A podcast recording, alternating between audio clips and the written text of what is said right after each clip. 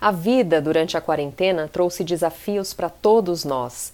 Saber mantermos a fé e a esperança, mesmo num cenário tão incerto, buscarmos pensar no nosso semelhante, ajudando aqueles que ficaram em situação pior do que a nossa, através de ações de caridade, conviver de maneira harmoniosa dentro de casa com os nossos familiares, que talvez antes da pandemia pouco tínhamos a chance de conversar são alguns exemplos de atitudes que podemos desenvolver dentro de nós nesse momento.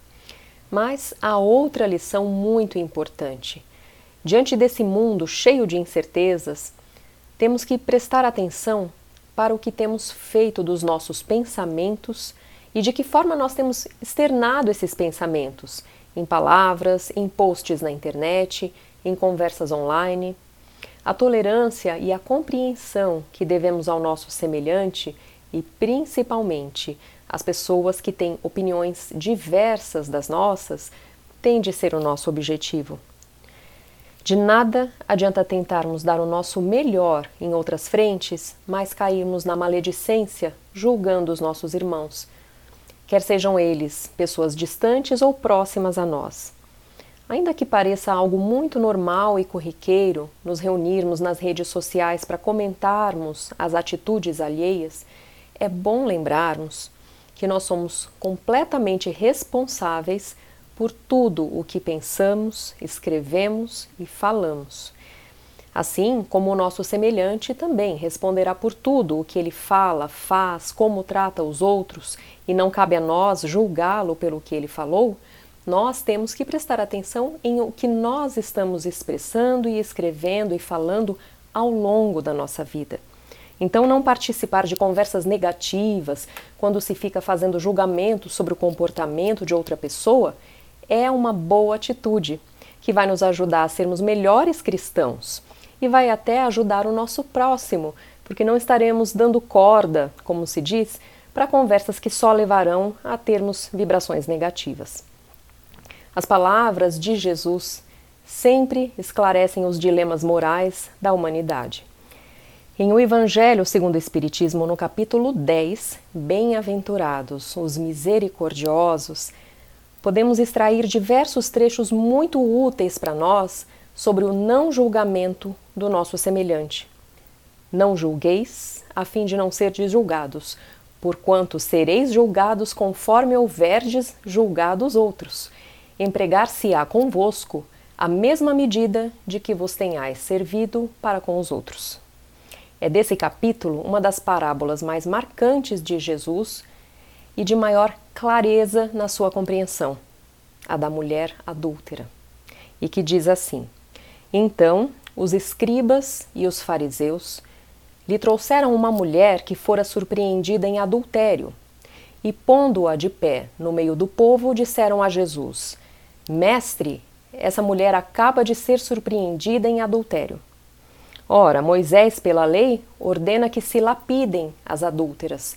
Qual a sua opinião sobre isso?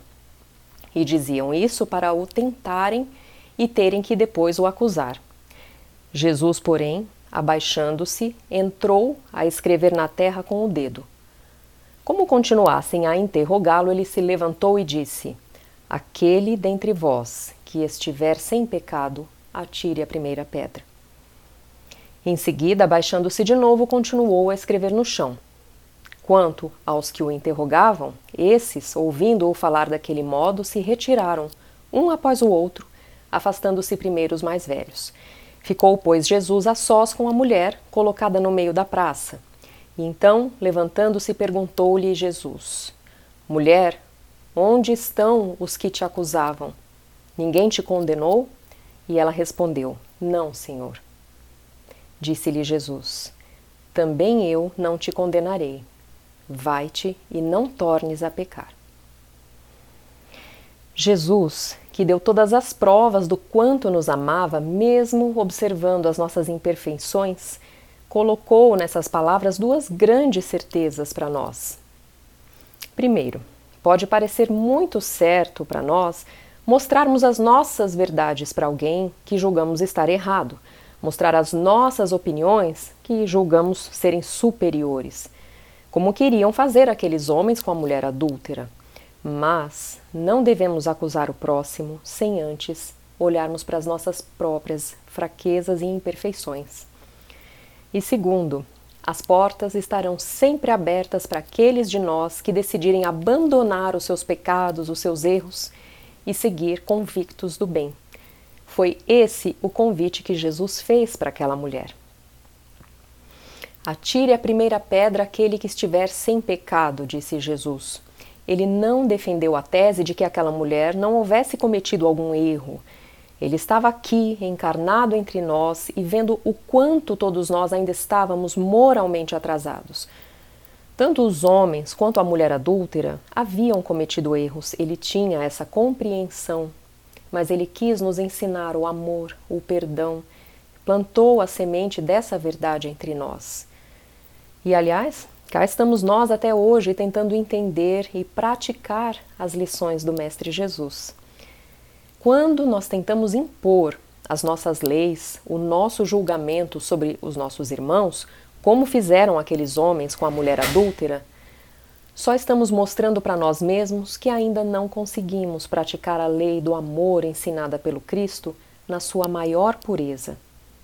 Mas Jesus nos ama incondicionalmente, mesmo quando damos provas de que ainda não o compreendemos.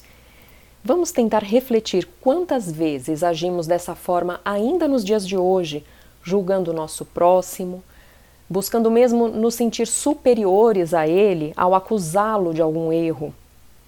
Muitas vezes aquele que nós queremos criticar está, aos olhos de Deus, praticando o bem e se dedicando à sua reforma íntima de uma maneira muito mais profunda e sincera do que nós mesmos, que podemos talvez, estar, talvez estarmos estagnados, sem olhar para dentro de nós mesmos, sem nos melhorarmos, apenas observando e julgando as pessoas ao nosso redor.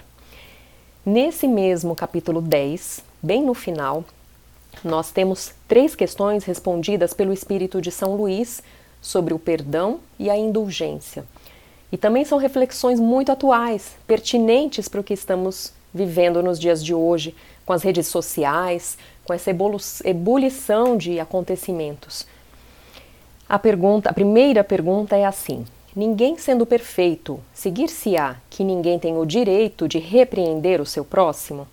E São Luís responde: Certamente que não é essa a conclusão que deve tirar-se, porquanto cada um de vós deve trabalhar pelo progresso de todos, e sobretudo daqueles cuja tutela vos foi confiada. Mas por isso mesmo, deveis fazê-lo com moderação, para um fim útil, e não, como as mais das vezes, pelo prazer de denegrir Nesse último caso, a repreensão é uma maldade.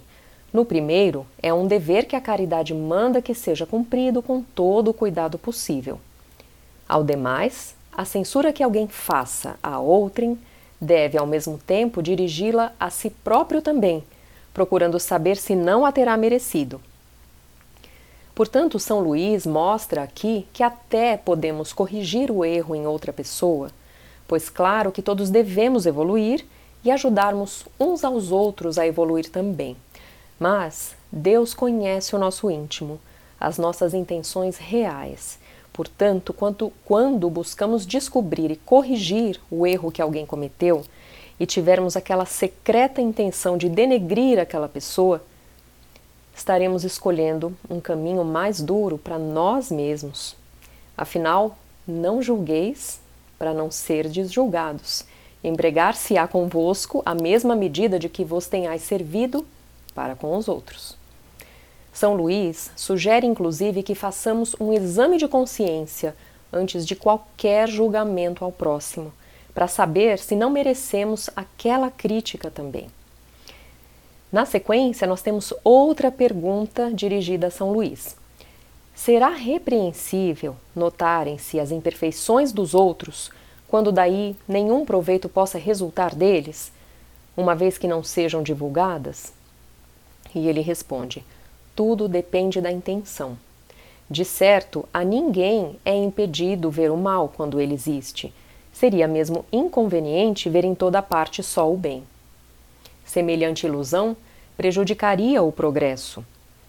O erro está no fazer-se que a observação redunde em detrimento do próximo, desacreditando-o sem necessidade na opinião geral. Igualmente repreensível seria fazê-lo apenas para dar expansão a um sentimento de malevolência, a satisfação de apanhar os outros em falta. E aí nós temos que refletir: será que nós não temos usado a maledicência na nossa vida, entrando em conversas improdutivas e que nada nos acrescentam no aprendizado das palavras do Jesus, reclamando das pessoas, sejam elas familiares, políticos, pessoas anônimas ou não? E por fim, a última pergunta dirigida a São Luís: Haverá casos em que convenha que se desvende o mal de outrem?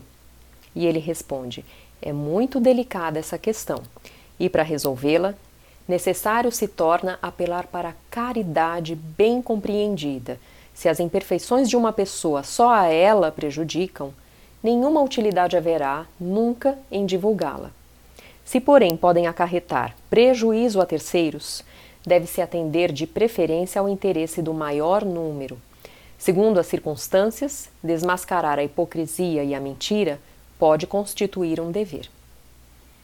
Então, nós vemos que ao final São Luís ainda faz essa ressalva de que trazer a verdade à tona, desmascarar os erros de alguém, pode até ser um dever moral caso esta pessoa esteja prejudicando outros irmãos. Então tudo depende da nossa intenção em fazer o bem, jamais por vaidade ou por querer se sentir superior. O capítulo 10 nos traz sempre muitas reflexões, porque ainda caímos muito na tentação de apontar o erro do outro e de nos sentirmos mais conhecedores da verdade. Porém, somos todos aprendizes e temos muito a evoluir.